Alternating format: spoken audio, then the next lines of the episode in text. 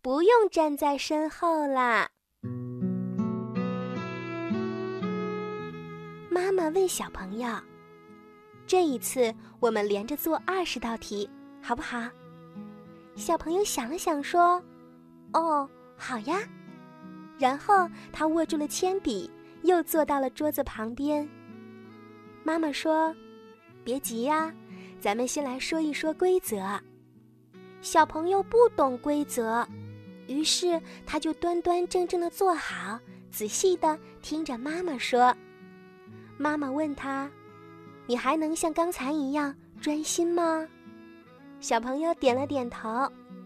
妈妈拍了拍他的肩膀说：“好的，那么妈妈去厨房里烧开水，不站在你的身后，可以吗？”小朋友还是点了点头。他说：“妈妈，你去烧水吧。烧好了水之后，给我冲热巧克力，好不好？”妈妈答应了。她向厨房走去。现在客厅里就剩下小朋友自己了。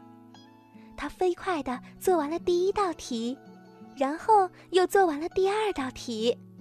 他很想去找妈妈，不过他想到自己答应过妈妈不乱动的，于是呀，就忍住了没有动。接着他做第三道题、第四道题。做着做着就不想妈妈啦。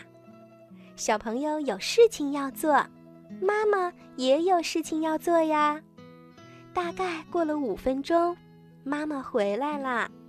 妈妈问：“你写完答案了吗？”小朋友说：“当然写完啦。”他还叫妈妈不要吵他，因为现在呀，他正学着妈妈的样子给二十道题做检查呢。这一检查呀，小朋友就发现，原来自己没有把二十道题全部做完，而是刚做了十九道，还有一道九加一的题目，他忘记写答案啦。于是小朋友赶快把答案补上，他又仔细的看了一遍，然后才放心的把卷子交给了妈妈。妈妈很满意，她说。哎呀，想不到你有点像大孩子啦！这句话让小朋友特别满意，他不光是得到了表扬，还喝到了一大杯热巧克力。